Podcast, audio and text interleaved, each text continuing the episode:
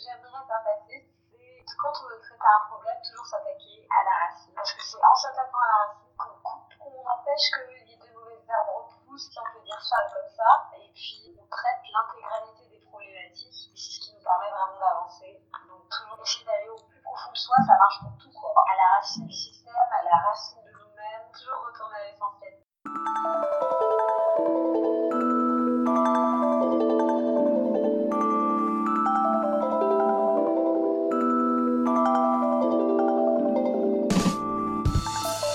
Vous êtes sur Not Just For Us et je suis Claudia, votre hôte, investigatrice de ce podcast dédié au partage d'expériences de vie de femmes noires, admirables, inspirantes, résilientes.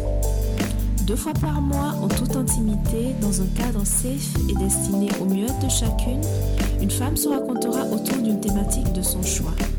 Nous accueillerons son partage avec beaucoup de bienveillance et de respect et l'espace sera fait de telle sorte qu'elle puisse se raconter au mieux et que son partage puisse servir au maximum à d'autres. Not Just For Us, c'est un peu une affaire de résilience.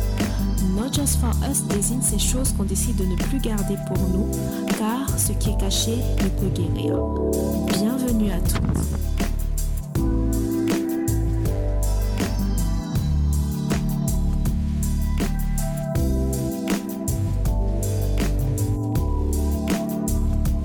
Est-ce que tu as commencé à t'affirmer comme étant afroféministe? Je sais que j'étais pas féministe quand j'étais plus jeune. euh, déjà, parce que j'étais brutalisée par euh, le féminisme blanc. hein, je me disais, ah bon, franchement, je, je, je me voyais pas dedans. Enfin, Mhm. clairement, je peux pas faire comme les féministes euh, blancs. Encore, il est pas aussi, en- il est pas autant en sécurité, quoi. Tout simplement. euh, C'est-à-dire qu'il n'y a pas tous les fétichistes là qui traînent dans la rue. Il n'y a pas cet imaginaire dégueu colonial Mhm. qui reste. Euh, on, on joue pas dans la même cour. Moi, pour moi, j'étais pas féministe. Mais en fait, justement, hein, grâce à plein de processus, parce que ça a été hyper long, hein, je me suis pas déclarée féministe du jour au lendemain. Et je pense que c'est aussi grâce au fait que j'avais déjà travaillé sur mon afroféminisme que j'ai eu autant de facilité à passer vegan. Parce qu'en fait, bah, déjà, je suis passée par la déconstruction physique, sur le défrisage, j'ai coupé, j'ai rasé ma tête, voilà.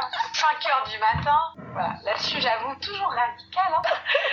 Donc, euh, voilà, j'ai rasé ma tête, j'ai fait OK, stop. Là, j'ai dû apprendre à m'aimer avec, euh, alors que bon, bon, j'avais pas des très longs cheveux, mais j'ai dû apprendre à aimer de texture que on avait aussi beaucoup diabolisé dans mon enfance. Je savais même plus ce que j'avais comme cheveux, quoi. Quand j'ai tout euh, coupé, j'ai fait, ah, ok, bah, ouais, c'est pas si que ça. Je sais pas, moi, j'étais assez à l'aise avec ça. Après, dû me confronter à, à même euh, des choses de ma famille. J'étais pas très à l'aise avec ça, vu que bah, c'était aussi un peu eux qui m'avaient transmis tous ces complexes. Donc, apprendre à s'aimer, euh, qu'est-ce que ça veut dire? Après, en plus, moi, ce qui m'a beaucoup aidé à, on va dire, supporter cet état un peu, euh, où je sais pas trop, au début c'est bien, puis après tu dis, ouais, c'est quoi cette taille, cette, longueur intermittente, la bizarre, euh, tester plein de trucs. Ce qui m'a aidé à supporter tout ça, c'est aussi le fait de me dire que c'était politique. Je me suis dit, c'est, c'est plus que toi, c'est, c'est plus que juste une apparence, c'est juste des cheveux. Je sais que pour certaines personnes, bah, il y a des gens qui vont dire, bah, c'est juste des cheveux.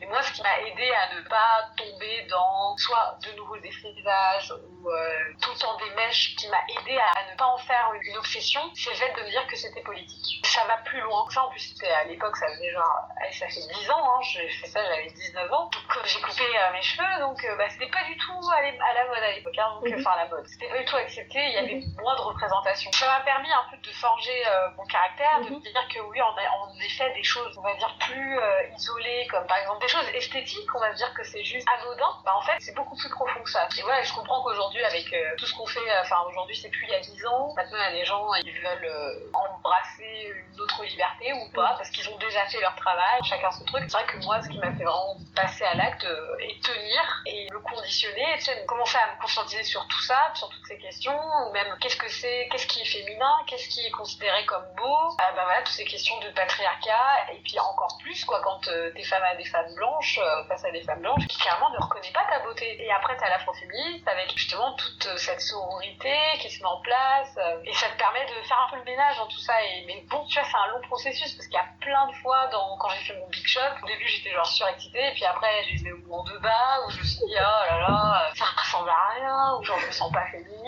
Pas que avec mes cheveux mode Playmobil, sincèrement, c'était ça. Parce je vois des nanas, elles font des, des, leurs cheveux, c'est quand même euh, un autre niveau. Alors moi, j'étais quand même sur juste, euh, le côté cartonné, je pense pas que c'était beaucoup plus joli. Alors, j'avais pas une très grande maîtrise du truc. Donc, euh, je sais pas ce que je regrettais, mais il y avait des fois, je me disais, oh, voilà. Tu sais, cette longueur que même si c'est là, tu te dis, ah, c'est bien fait au niveau de mon cou. Bon, mais si ton cheveu n'est pas en bonne santé, bah, ça vaut pas le coup, quoi. Donc, tu vois, le fait de s'habituer, parfois de faire des mèches, voilà. Mais après, dès que je voyais que je recommençais, que je me sentais bien que quand j'avais des mèches, je me disais, non, c'est un peu comme sortir sans maquillage, des choses comme ça, tu vois. C'est-à-dire, euh, les artifices, ça peut être cool, mais ça doit pas être sa norme. En tout cas, pour moi, c'est ça. Il faut supporter son regard, son être totalement euh, sans artifice. Est-ce que tu as des recours de livres euh, ou de documentaires ou même des liens pour euh, aider dans ce cheminement-là ou dans ce travail? Parce que, comme on dit, la, la connaissance, c'est un pouvoir. C'est clair. Tes recours principaux, même s'il faut bah, Pour moi,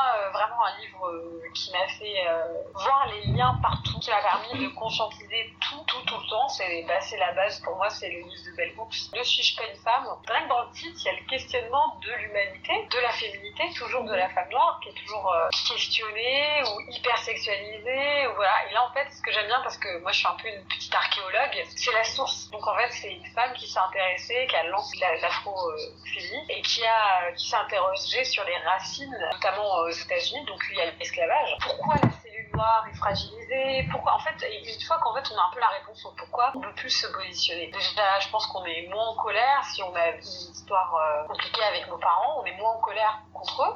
En, mode, je sais pas comment on pourrait entendre. Oui, mais tu vois, quand je vois qu'ils ont pas fait leur travail, Ils ont fait avec ce qu'ils avaient.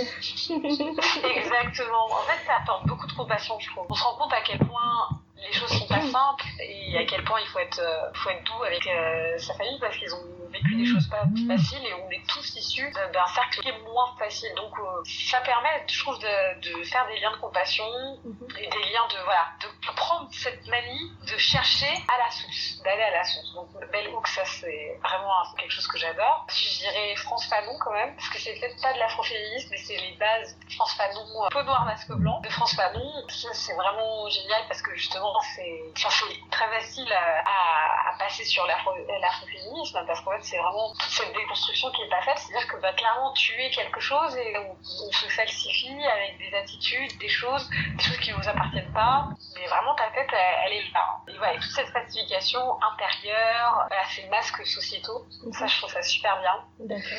Et un autre livre qui m'a beaucoup marqué, peut-être, bah, franchement, tous les livres de Marie Scondé, tout ça, c'est vraiment, c'est des bases pour moi qui Audre Lorde, des afroféministes françaises, aller voir Ouvrir la voie d'Amandine Gay. Ouvrir la voie d'Amandine C'est une super bonne base parce qu'en fait, c'est assez simple, c'est juste des témoignages. Justement, comme c'est des témoignages, comme ce que tu fais avec le podcast, en fait, ça, ça touche, quoi, parce que c'est juste, euh, sans, sans faire des concepts trop compliqués, mhm. c'est juste l'expérience, et l'expérience, c'est aussi un savoir-faire, quoi. Mhm. Parce qu'en fait, c'est des gens qui sont passés par tel, tel truc, tel truc, et en fait, ils permettent de prendre un petit raccourci. Tu vois, t'es pas voué à arriver là, te mettre avec telle personne, hein, t'es déçu, t'es machin, tu vois. Histoire de gagner un peu de temps, de couvrir la voie, ça j'ai adoré. Qu'est-ce que j'avais comme, comme autre film moi, je pense que ce, serait vraiment ça, parce qu'après, j'ai des séries que j'aime vraiment bien, mais je les trouve toujours un peu problématiques. Donc, euh, je pourrais pas les mettre en, en recommandation. mais je les trouve pas parfaites, genre, il y a plein de trucs qui vont pas, euh, Nola Dari, pareil. Euh, les films de Spike Lee, niveau afroféminisme, je trouve pas. J'aime bien les regarder, j'aime bien voir, mais je trouve a tout sur la femme, voilà, euh, Spike euh, pas au, au point. voilà, tous ces trucs, voilà, c'est ça un homme, et je trouve qu'il y a pas mal de misogynie qui peut s'en sortir. Nola Darling, voilà, il y a des bases dans la saison 2, je trouve qu'il y a vraiment de très bonnes bases sur l'afroféminisme, et justement parce qu'elle revient à ses sources et tout. Il y a rien que la base, bon, voilà. Donc c'est vraiment, on va dire que je, je, suis un peu une mamie, hein, je suis les gens sur les anciens.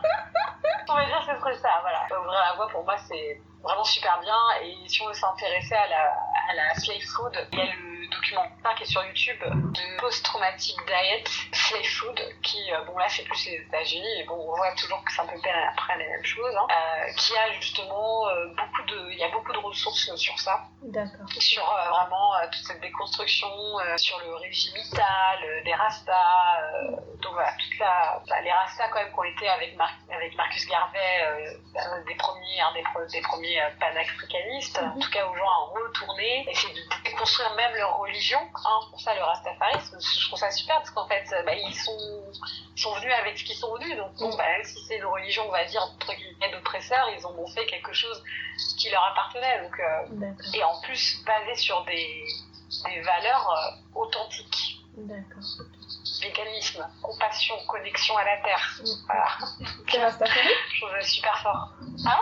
Tu es Rastafari? Non, pas du tout. Non, non, je suis pas du tout Rastafari. Bah, je suis pas parce que bah voilà, je suis pas, je suis pas catholique, je suis pas versée par ça. Mais euh, par contre, euh, ouais, c'est quelque chose que, que je conçois parce que par contre, j'ai un développement spirituel. Je suis spirituelle, je suis pas non plus athée. De toute façon, tout ce qui est connexion, juste euh, Tout le est sens, lié. le bon sens. Tout est lié. Oui, voilà. si, si je dis pas un nom, que je l'appelle pas Dieu ou autre chose, bien sûr que par contre, je crois à cette connexion, cette connexion à la nature, cette création qui pour moi est divine, parce que quand même, même scientifiquement, c'est quand même un miracle. Parce que on- franchement, on prend pas soin de notre planète, mais on est un miracle hyper isolé. Mm, mm. Parce que même si, euh, voilà, pour moi, je ne vais pas dire, je ne crois pas à la vie extraterrestre parce que c'est pas forcément sous forme humaine. C'est-à-dire que notre vie telle qu'elle est, que ça pousse, qu'il y a des choses qui poussent, qu'on peut vivre. En fait, on peut pas vivre comme ça sur notre planète Mm. parce qu'il n'y a pas. En fait, notre vie, elle dépend tellement de petites. De, de, de comment dire de, de, de la pesanteur la gravité la c'est- c'est c'est- c'est un miracle hein, que, que, que, cette vie elle existe. Et clairement aujourd'hui on l'a constaté nulle part ailleurs. Et on est entour- entouré entre guillemets de planètes mortes ou de satellites etc où on pourrait pas vivre. Donc il n'y a pas d'autre endroit où vivre. Et quand même euh, voilà la connexion à la terre c'est juste un miracle. Et donc même si dans d'autres cultures dans d'autres religions ils, eh ben, ils, ils appellent ça le miracle de la création je ne peux que dire oui hein, parce que quand même on est hyper isolé. On ne voit pas ça ailleurs donc il faut, euh, faut en prendre soin et le respecter. Donc euh, pour moi, voilà, tout ce qui est Rastafari, tout ça, euh, c'est comme dans certaines religions, je trouve, je trouve qu'il y a des passages extrêmement logiques, donc je peux pas, je trouve ça logique d'être D'accord. Sans transition, tu es styliste modéliste. Ouais. D'accord. C'est quoi exactement? Alors, bah, styliste modéliste, en fait, c'est la double casquette. Normalement, on n'est pas que styliste modéliste, enfin, on n'est pas les deux. Ça regroupe un peu plein de métiers à l'intérieur. En fait, c'est un statut qui permet de définir que on est à la fois au début de la production d'un projet de mode. Euh, stylisme, c'est tout ce qui va regrouper, euh, bah, trouver des couleurs, euh, même des tissus, dessiner des vêtements, conceptualiser des vêtements, trouver des ambiances, des lignes directrices euh, de création. Voilà. Donc ça, c'est vraiment tout ce qui est la part créative non palpable. Et après, il y a le modélisme. Donc là, c'est toute la euh, matérialisation de la création. Donc c'est-à-dire euh, faire des patronages à partir de bah, juste une feuille blanche, comment on fait des patronages, couper monter, voilà, et ensuite arriver à un résultat. Donc c'est-à-dire que styliste modéliste, c'est-à-dire que je sais faire les deux. C'est-à-dire que j'ai fait des études dans lesquelles je devais et conceptualiser le vêtement et le réaliser. Donc voilà. D'accord. Tu as trouvé facilement ta voix Non, pas du tout, mais même, même là, je l'ai pas trouvé. Hein. Non, parce que c'est quelque chose que. Je te dis ta voix, mais il n'y a pas qu'une voix en fait. Tu peux avoir- Enfin, tu peux faire plusieurs choses. Je, je viens de réaliser en fait, tu peux faire plusieurs choses. Totalement, c'est complètement ça. C'est quelque chose comme que je porte en moi, j'adore ça, j'adore travailler là-dessus. C'est juste que je prends de plus en plus de distance avec ça à cause de mes engagements, à cause de l'impact écologique, à cause de l'impact humain, parce que Oui. franchement, la mode, euh, voilà, ça fait trois ans que j'achète plus de fast fashion. Donc bien sûr, en tant que personne qui façonne des trucs, parfois je me sens pas très à l'aise, même si je travaille avec des petites entrepreneuses bah, qui essaient de faire les choses bien, bah, j'ai pas non plus une totale transparence. C'est vrai que je me dis, bon, euh, c'est pas la meilleure voie, on va dire. C'est beau la création, franchement, j'adore ça. Mhm. C'est juste que, franchement, c'est pas éthique. Voilà.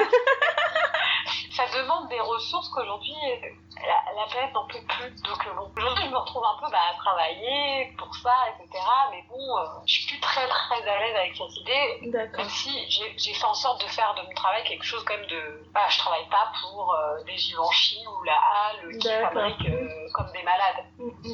Tu vois. Mais euh, c'est vrai que c'est plus cet aspect-là. Mais c'est vrai que sinon, euh, la création, même la, la mode, euh, bah, voilà, c'est pour autant que j'achète pas de vêtements. Des. Je m'habille toujours de manière assez bizarre. euh, tu vois, quand même. Genre la mode un peu extra large. C'est un peu mon truc, quoi. Je, parfois, je me balade avec des trucs. Voilà C'est ton style. des tailles 46. Oui, voilà, ça, tu vois, ça n'empêche pas d'adorer ça et de, de voir l'intérêt, hein, toujours avec ce côté juste esthétique, etc. Parce qu'en fait, l'aspect esthétique, le beau, c'est vraiment des choses euh, qui sont pour moi très importantes. C'est pour ça que j'essaie de faire des photos aussi belles. C'est trop beau. Au passage, c'est hyper beau. Ouais. Franchement. Ah, merci. Et tes vidéos YouTube, elles détendent la petite musique qu'il y a derrière. Ça te détend.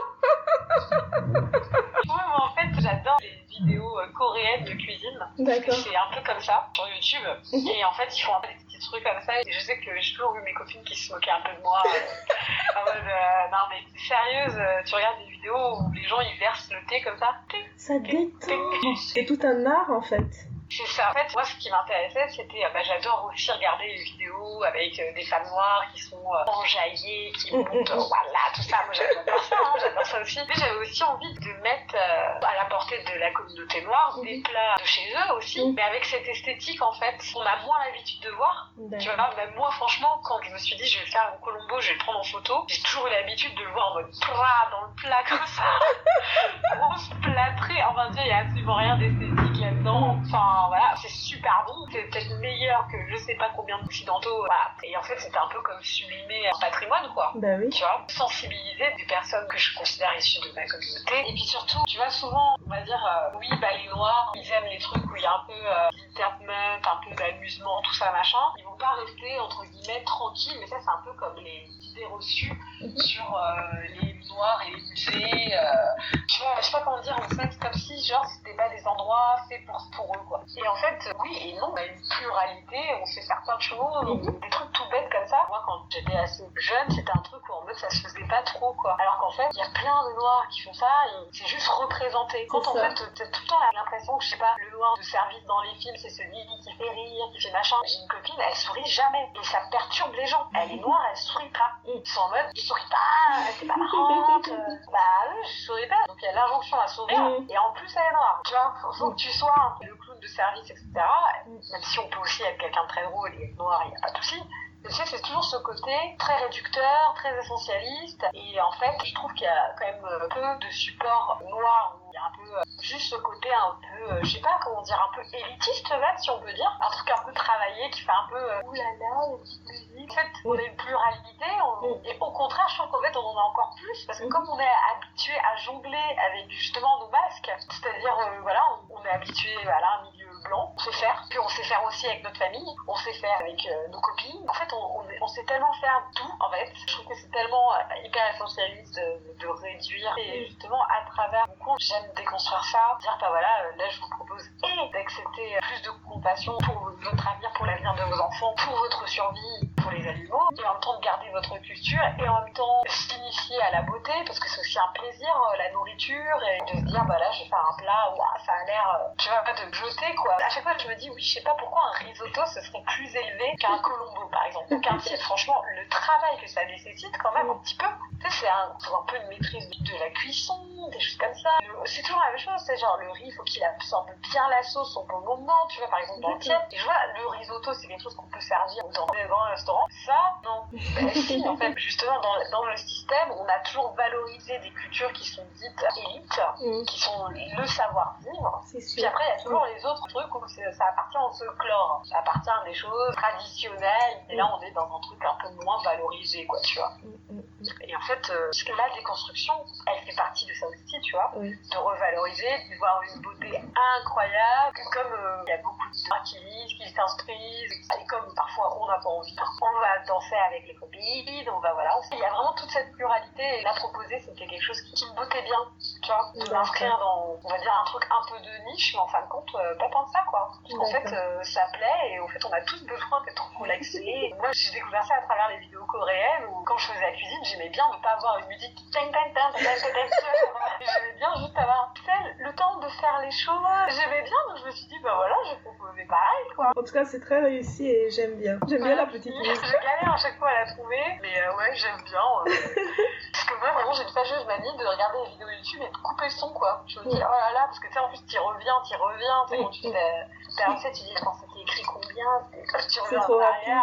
Tu Mhm. aimes ta musique là, les musiques euh, gratuites. Euh... Mm. oula. Mon cerveau explose. Tu vois, même pour les prochaines, j'aimerais bien mettre de la cora, etc. C'est juste que je trouve pas de, de musique libre de droit afro-descendant, quoi, de la diaspora. Donc pour l'instant, le piano, c'est le seul truc que je C'est vrai que j'aimerais bien voilà, mettre de la cora ou même de la biguine de, de, de, chez moi, des choses comme ça qui sont un peu euh, version que instrumentale. C'est vrai que j'ai du mal à en trouver. mais j'aimerais bien, ce serait super cool, quoi, tu vois.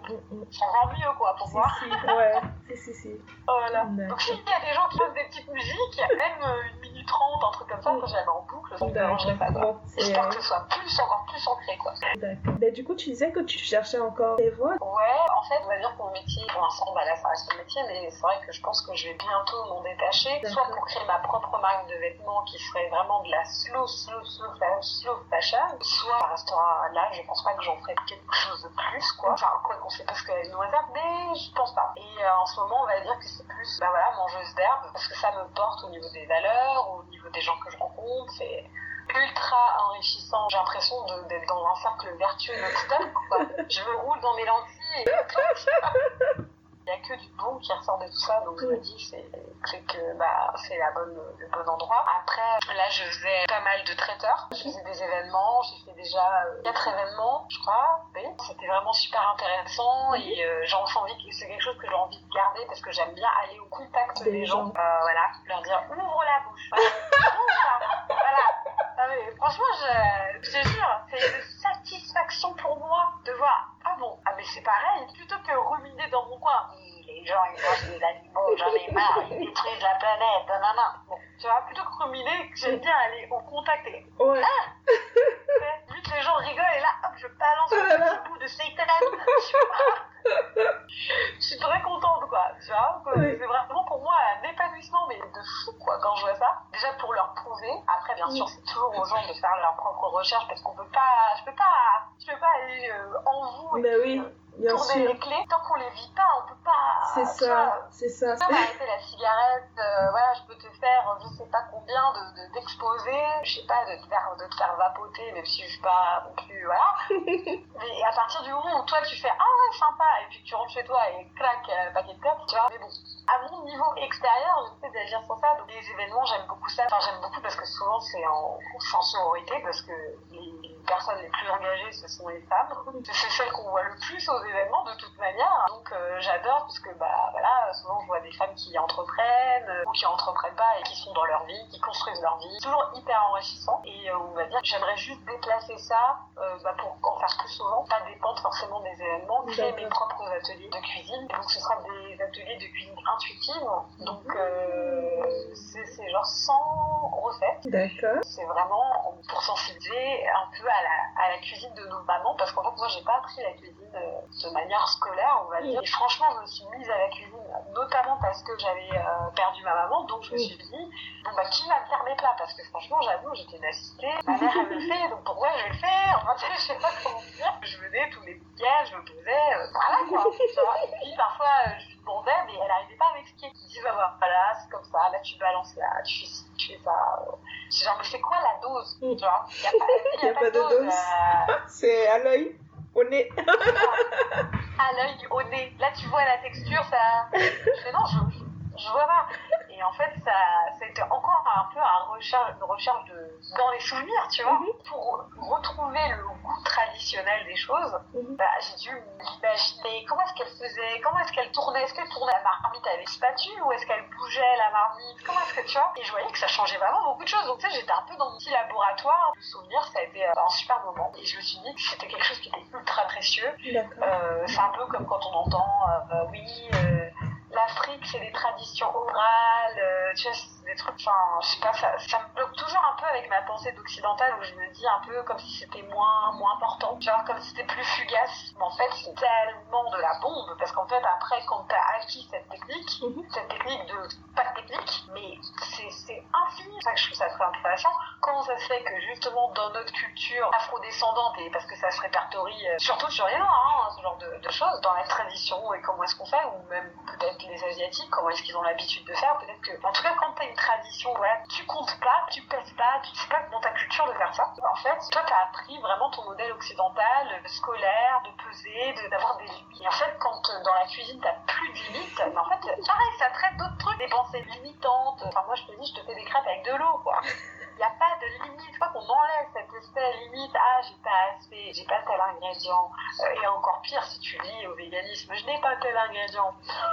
bah, elle faisait avec ce qu'elle avait et elle te faisait plats. Mais moi, franchement, je ne retrouve pas ça dans, des, dans certains restos. J'en ai un, le mat boucané, mais bon, faut pas y aller parce que c'est très carné. Moi, j'y vais juste pour mourir avec rouge. Mais pour retrouver vraiment le goût euh, des choses, bah, il faut le vivre un peu. Hein. C'est toujours pareil, il faut le vivre. Et c'est ça que j'ai trouvé qui est super fascinant par rapport à la cuisine. C'est que une fois qu'on lâchait un peu toutes ces pensées limitantes, euh, la viande, les carences, machin, et que tu faisais juste, que tu goûtais, que tu sentais, que tu prêtais attention, que tu étais consciente de ce qu'il y avait dans ton plat, dans quel état il doit être pour que ce soit bon, machin, ben c'est réussi à tous les coups, même si c'est un peu différent. Et, après, toi, par contre, t'adores parce que c'est selon. Donc, des ateliers, je vais proposer comme ça quand ce sera plus le confinement. Je fais des lives tous les dimanches maintenant. Voilà, j'essaie de faire plus de lives là, pendant le confinement. Bah, déjà, moi, même pour m'entraîner, parce que c'est un, un, sacré entraînement, hein, franchement, d'apprendre la cuisine virtuellement. Moi, ce qui me plaît surtout, c'est de sensibiliser les gens à, leur sens, hein. les odeurs, euh, la texture, toucher, l'épaisseur d'une sauce. C'est comme ça qu'on fait. On peut pas, je peux pas te montrer de faire comme ça. Ah oui, je peux te montrer. Il faut pratiquer, euh, voilà, pour voir les différentes textures qui en ressortent, etc. Je suis un peu comme un prof de yoga. Un prof de yoga, il peut très bien enseigner par caméra, mais il va pas pouvoir corriger ta position. Il va pas pouvoir voir exactement comment sont placées jusqu'à tes, tes mains. Donc, tu vois, c'est un possible enseignement, mais c'est partiel. Voilà. Donc euh, voilà, j'ai hâte de pouvoir mettre ça en place parce que voilà, en plus comme ça je pourrais rencontrer les gens et en plus toujours dans cette démarche de faire un truc un peu fancy, euh, j'aimerais bien louer un loft, un truc où voilà, on peut prendre des belles photos, on est un peu dans un moment un peu privilégié, tu vois, c'est ça que j'ai aussi envie d'apporter, c'est vraiment bah, un moment privilégié à, des gens qui n'ont pas forcément l'habitude, parce que bon, même s'il y a des personnes qui réussissent bien leur vie, dans la mm. communauté noire, etc., on est quand même souvent habitué au système D. Il y a de plus en plus d'événements hyper qualitatifs, comme le Paris Afro et tout, qui, qui se développent. Mais c'est vrai que, je sais pas comment dire, on est un peu habitué à dire, bon, ouais, ça peut aller, tu vois, mais euh, j'ai eu envie de aussi gâter les gens visuellement, bel endroit, ensuite, déguster les plats dans de la belle vaisselle, euh, tu vois, plaisirs qu'on peut pas forcément s'accorder quand on est, euh, quand on vit à 100 à l'heure, voilà, bon, bah, vie de famille, des choses comme ça, tu vois, ce serait pas que les ateliers, voilà, ça j'ai vraiment envie de le mettre en place, donc euh, j'ai hâte. j'ai hâte aussi. En tout cas, ça donne envie. Tu le vois bien. J'ai hâte de ça, ouais. D'accord. Comment tu as fait face à la mort, enfin cet événement? Comment tu as fait pour passer le cap? Ou est-ce que tu l'as passé? Je sais pas, si on le passe un jour. Euh, oui, on le passe. On le passe? On le passe. Après, euh, ça veut pas dire. Euh, en fait, ça se transforme. D'accord. Et alors, pour te dire comment est-ce que j'ai fait pour passer? Déjà, moi, la mort de valeur, ça a été vraiment compliqué parce que j'ai été confrontée à plein de choses. Bon, aujourd'hui, il n'y a plus grand monde qui meurt d'une mort lambda. Hein, donc, je vais te dire, enfin, de vieillesse de plus en plus rare. Et là, se poser une question pourquoi du comment? La pollution, l'alimentation, etc., euh, notre rythme de vie, tout ça. Mais c'est vrai que euh, voilà, d'un cancer, déjà, c'est pour moi, c'est quelque chose que j'ai pas réglé encore parce que c'était traumatisant, parce que en fait, t'as envie que ça se termine. Euh, tu vois, c'est très long une maladie comme ça, c'est lourd. tu vis plus quoi. Mm. Tu vois, à la fois j'avais envie que ça se termine pour elle, pour moi, pour autre chose, et en même temps, bah voilà, je me sens un peu coupable d'avoir ce genre de pensée. Donc ça, ça a été un travail, un processus que j'ai réglé. C'est vrai que par rapport à la maladie, euh, je pense que ça m'a laissé quelques séquelles. Mais par contre, par rapport au deuil, je pense que j'ai fait un très bon travail personnellement de deuil et de transformation. Bah déjà, je suis passée par la, spiritualité, ça m'a beaucoup aidé. Alors pas une spiritualité en mode le paradis, tout ça, c'est quelque chose auquel je je crois pas. Ça m'a pas réconforté du moins. Par contre, euh, ce qui m'a aidé, c'est de me recentrer sur moi-même, de vivre mes émotions. Et en fait, je suis tombée sur une conférence parce que franchement, moi, je suis vraiment une psychopathe. C'est-à-dire, j'ai un problème, je, je vais écrire le problème problème sur Google, quoi. Je comment, nanana, quand on est trop triste, genre c'est pas normal, tu vois. Et en fait, je suis tombée sur une conférence. Si je la retrouve, je te la passerai parce que c'est quelque chose qui m'a vraiment beaucoup aidé. Par contre, c'était encore pire, on va dire, ce qui aide un peu à relativiser. Euh, il y avait en fait tous les cas. Vous savez, euh, il y avait des gens qui étaient dans la conférence parce qu'ils avaient perdu un enfant, ils n'arrivaient pas à, passer le cap, euh, c'était horrible et tout. Et en fait, le conférencier était tellement mais d'une bienveillance et d'un sens extraordinaire et des choses en mode, euh, pour moi, le deuil c'est comme un livre. Ça voudra pas dire que c'est comme un livre qu'on a trop aimé, qui nous fait trop pleurer. Pour moi, c'est un peu Titanic. Je pleure tout le temps. T'as confiance en moi, Jack Je suis toujours.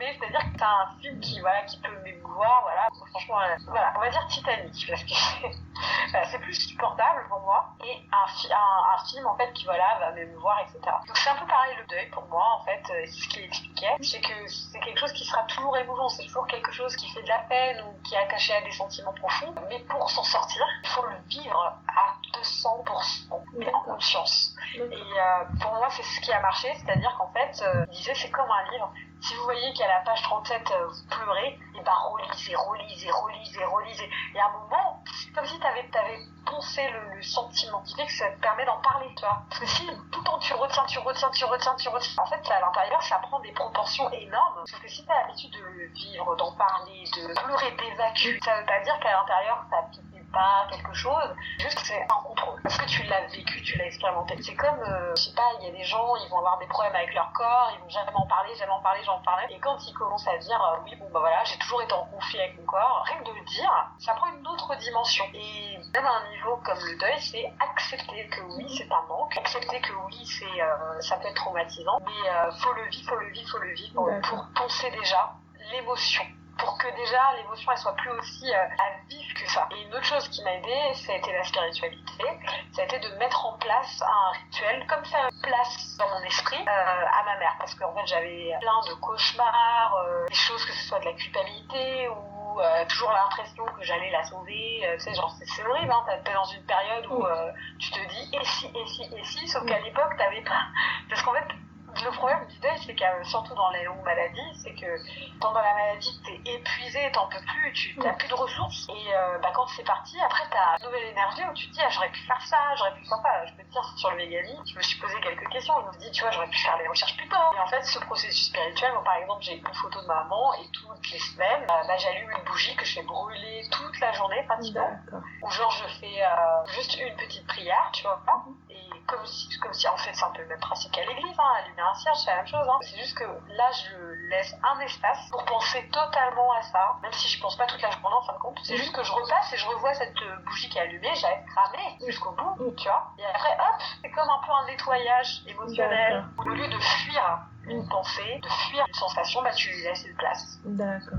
Ça, ça m'a permis de vraiment gérer tout ça et d'accepter la réalité, tu vois, que bah, c'est la vie, tout simplement. C'est peut-être pas la, fin qu'on aimerait. Moi, perso, je ne crois pas que, que ce soit la fin, j'ai pas de réponse. De me dire que, voilà, c'est son karma, c'est aussi sa vie. C'est pas à moi de prendre ça, c'est-à-dire que moi aussi, j'ai mes trucs à, à gérer et c'est aussi son karma. Elle a vécu sa vie comme elle pouvait. Elle a fait de son mieux. Tu vois, toujours des pensées très positives. Et si c'est des pensées négatives, bah, essayer toujours de se rendre compte que l'existence c'est vraiment très fugace quoi. C'est pas grand chose donc euh, pas trop trop chargé de tout ça. Voilà, c'est ça. Je t'enverrai le lien de la conférence que j'ai vue sur le deuil. Faut complètement accepter euh, sa culpabilité etc.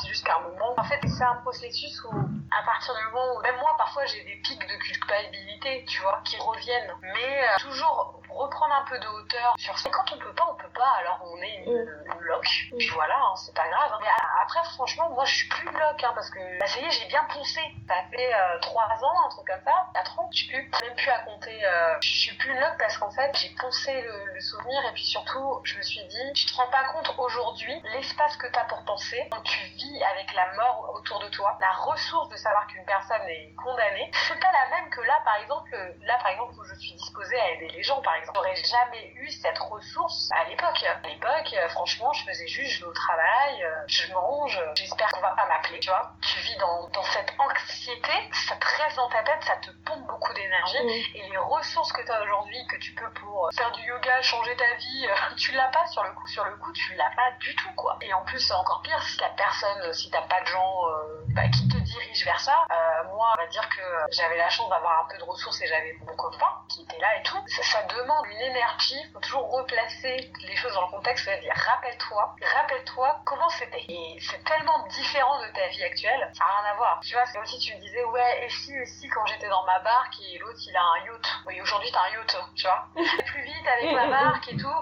Et, aujourd'hui, toi, t'as un yacht, tu te réveilles tous les matins, tu l'espace, t'as ton mari, t'as ton machin, et tu dis, ah bah là, tu vois, j'aurais bien voulu, ah bah là. C'est pas la même vie, c'est pas le même moment. Et ça, euh, respecter ce moment, et comme je te dis, toujours respecter son humanité. T'es juste un être humain, et sur le coup, t'avais pas la ressource. Et aussi se dire, c'est normal de passer par ces étapes, c'est normal. C'est juste que, voilà, mettre un peu de place euh, pour ça. Et, et toujours se rappeler que chacun son karma, chacun son karma, chacun sa vie. Euh, on doit tous passer par, euh, certaines personnes doivent passer par des choses difficiles et d'autres pas. Et- parce que si aussi nous on le vit, hein, c'est pour aussi des raisons, hélas. Et on doit prendre des leçons de tout ça. Et voilà, il faut qu'il entre guillemets, pas qu'il en ressorte que du bonheur, hein, on va pas dire ça, mais qu'il en ressorte des choses où on se dit, bon bah voilà, là, euh, je sais pas, euh, si on voit par exemple, ma mère, elle était très très loin de ses émotions, très très loin de, de, de ce qu'elle était, elle, euh, elle, elle était beaucoup en conflit avec ce qu'elle pensait. Elle a jamais été alignée avec euh, ce qu'elle voulait, elle était toujours en train de tordre en quatre pour les gens, pour sa famille, euh, ne pas s'écouter, euh, tu vois.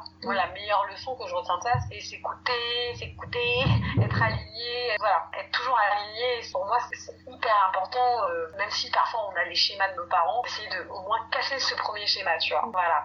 Merci. Euh, ça va Ouais, complètement. D'accord, ok. Ok, ok. complètement. Ok. Mais c'est vrai que c'est pas un sujet. C'est bizarre, ça fait partie de la vie, mais c'est pas facile à aborder. C'est c'est sûr. Ouais, ouais, c'est des sujets qui sont pas faciles à aborder, je pense. Moi, ma vocation, c'est vraiment, je pense, le fait que je sois très pédagogue de nature, quoi. Enfin, voilà, ma- moi, ma mère, elle était euh, enseignante, j'ai baigné là-dedans. Donc, euh, ouais, c'est un sujet euh, difficile, mais bon, euh, comme aujourd'hui, ça fait partie de la vie, et comme ça fait partie de plus en plus de la vie de... Enfin, c'est plus isolé, quoi. Hein, c'est euh, c'est comme j'avais vu euh, des dessins animés pour enfants, enfin, j'adore ça, c'est des dessins animés pour enfants je suis droguée. Et en fait, ils, ils abordent de plus en plus ce sujet et je trouve Mm. ça très très bien. Et là, aujourd'hui, on est confronté à une réalité, euh, c'est le cas pour beaucoup de personnes, quoi. Oui. Donc, euh, On n'en a pas conscience, hein. Ouais, on connaît tous une personne qui a eu ça quoi dans Mm. sa vie. Et je trouve que c'est super bien grâce à Internet, grâce à des livres et tout, qu'il y ait des gens qui euh, partagent leur expérience ou Mhm. même qui le conceptualisent pour donner des entre guillemets des méthodes. C'est bizarre de dire des méthodes de deuil quoi. En fait, juste des ressources pour un peu voir la lumière là-dedans. Quoi. Mais, mais parce que c'est possible quoi. Mm, Parce que mm, c'est mm. possible. euh, Mm. C'est pas facile, mais c'est possible, tu vois. D'accord. en tout cas, merci Voilà. beaucoup. Ma toute dernière question, c'est euh, comment tu te sens aujourd'hui de manière générale? Est-ce que tu te sens en phase et alignée en fait? Ah ouais, pour moi, je suis pire qu'alignée. Pour avoir vachement vécu, on va dire, désaxé par rapport à mon expérience dans la mode et tout, j'étais plutôt désaxée parce que entre milieu dans lequel j'évoluais, il n'était pas extrêmement sain, entre ma personnalité, c'est-à-dire que j'étais complètement désaxée parce que j'avais l'aspect créatif qui me plaisait et en même temps l'as- l'aspect productif, argent qui m'intéressait pas forcément Oui. Tu vois, au dépend de quoi, enfin, je vais faire un manteau en, en poil de castor, euh, pourquoi, euh, il y, y a 50 castors sur ce manteau, c'est incroyable, tu vois, des trucs comme ça, c'est genre, tu es avec des gens qui sont pas sur les mêmes bases que toi, et j'avais l'impression d'être peut-être euh, faible ou gnangnan, je me disais, bah pourquoi moi ça, tu vois, Mm. donc j'essayais un peu de suivre des routes qui étaient pas trop les miennes, quoi, et pareil, tu vois, cette attitude qu'il faut un peu avoir dans la mode, moi je l'avais pas du tout, culturellement, socialement, j'ai toujours été très naturelle, j'essayais de prendre des choses qui étaient pas trop à moi, et même quand j'essayais d'être moi-même, c'était pas, voilà, là j'étais confrontée à d'autres choses, hein, Mhm. comme le racisme, etc.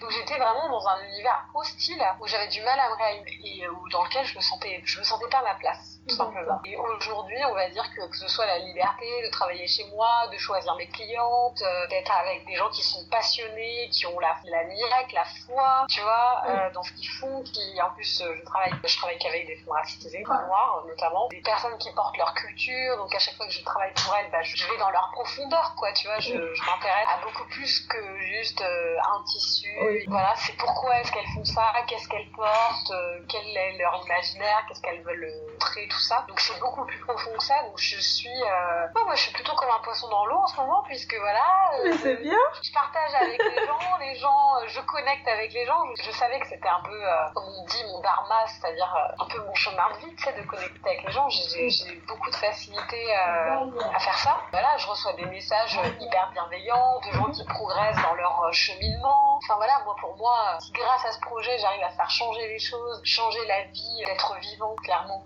tu vois, euh, changer la vie de personnes que je respecte, que pour moi c'est l'avenir, d'offrir à mon neveu tout ça parce que j'ai pas encore d'enfant, mais euh, à mes deux neveux maintenant parce que je viens juste d'être tati. Félicitations Merci. voilà, les deux neveux, un avenir, euh, parce qu'aujourd'hui on sait que si on continue comme ça, bah là, il n'y a pas trop de secrets, hein, on Oui. est déjà dans le dépassement. Si je peux apporter ma pierre à tout ça, euh, franchement, ça fait de moi quelqu'un de ultra, euh, ultra aligné, ultra épanoui. Tout est fluide quand euh, je fais mes vidéos. Euh. alors c'est mon copain qui m'aide beaucoup parce que bon, il est réalisateur, donc j'avoue, j'avoue là, là, mes propres photos, mais les vidéos, j'avoue, voilà, c'est juste mes mains. Euh, J'appréhende le, travail en cours. Voilà, je teste plein de choses et pour moi c'est hyper enrichissant. Euh, J'espère pouvoir en vivre de, tout ce temps, de tout cet, in- tout cet investissement. Mais pour l'instant, ah, on va dire en dehors de l'aspect financier, euh, voilà, qui est un peu, euh, bah, comme tout le monde, je pense en confinement, euh, au point un peu off, quoi. Mais bon, tu vois, c'est quelque chose que j'accepte volontiers. Bah, à partir du moment où je sens que j'ai toujours l'énergie, euh, toujours la volonté, bah, je me dis que c'est que c'est très bien, tu vois. C'est ce qui importe. Que voilà. Ouais, non, je suis super bien en ce moment, très très très bien. euh, voilà. D'accord. Merci beaucoup. Mais de rien. Si vous avez aimé cet épisode, n'hésitez pas à le partager à vos proches, à en parler autour de vous et ou participer autrement à sa visibilité en laissant quelques étoiles sur Apple Podcast ou sur votre plateforme d'écoute si elle le permet. Je vous dis à très vite, prenez soin de vous.